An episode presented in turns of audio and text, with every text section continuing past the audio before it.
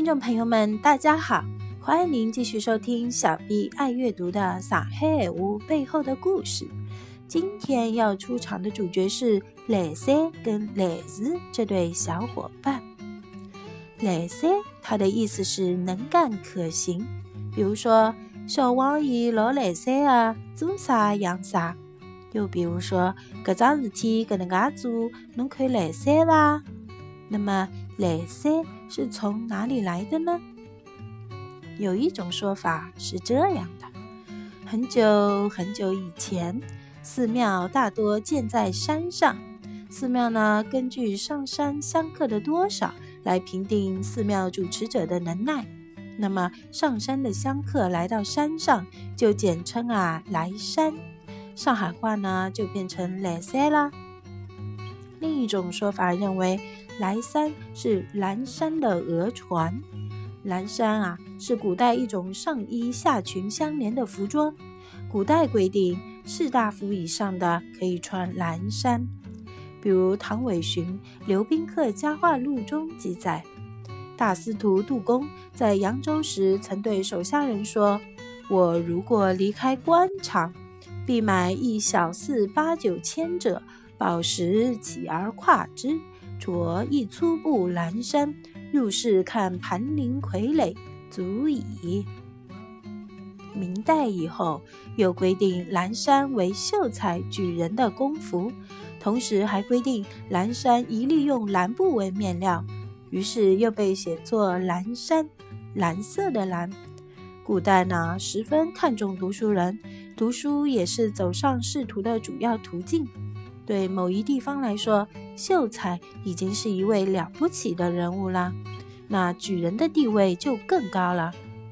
由于只有秀才、举人才能穿蓝衫，所以穿蓝衫者则一定是秀才或举人。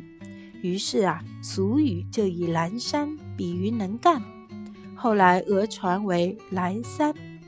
还有一个意思呢，是见于吴下延年，说啊，明末有一位学臣到江南巡视考试，他暗中派人四处放风说，考生只要交付白银三百两，就可保证考取秀才。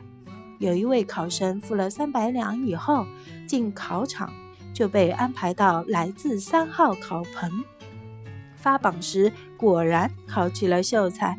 此时传出以后，这个学臣就被处以极刑。但来自三号也被称作来三，成为行的代义词。讲好来三，阿拉来讲讲来字。来字呢是来三的好朋友，所以呢跟它的意思也很相近，都是可以可行的意思。比如说，搿桩事体搿能介做来字伐？就是说这样做行吗？哎，他在做副词的时候呢，是能干的意思。比如说小王老来子啊，就是说小王很能干。俗语的来源说法不一，一种说法说来世本写作来寺，也就是寺庙的寺，也是之前我们说的寺庙啊，多建在山中。香客的多少呢？是衡量寺庙兴旺程度的标准之一，也是评定主管和尚，也就是方丈能力的标准之一。来寺或来山的香客多，就说明方丈的管理有方。于是啊，来寺和来山在方言中表示可行和能干。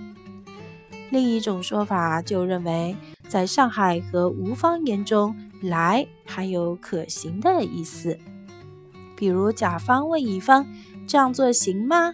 就能说成可能做来事吗？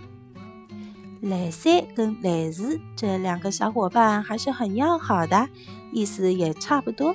不过啊，他们还有一对死对头，那就是不来三跟不来四。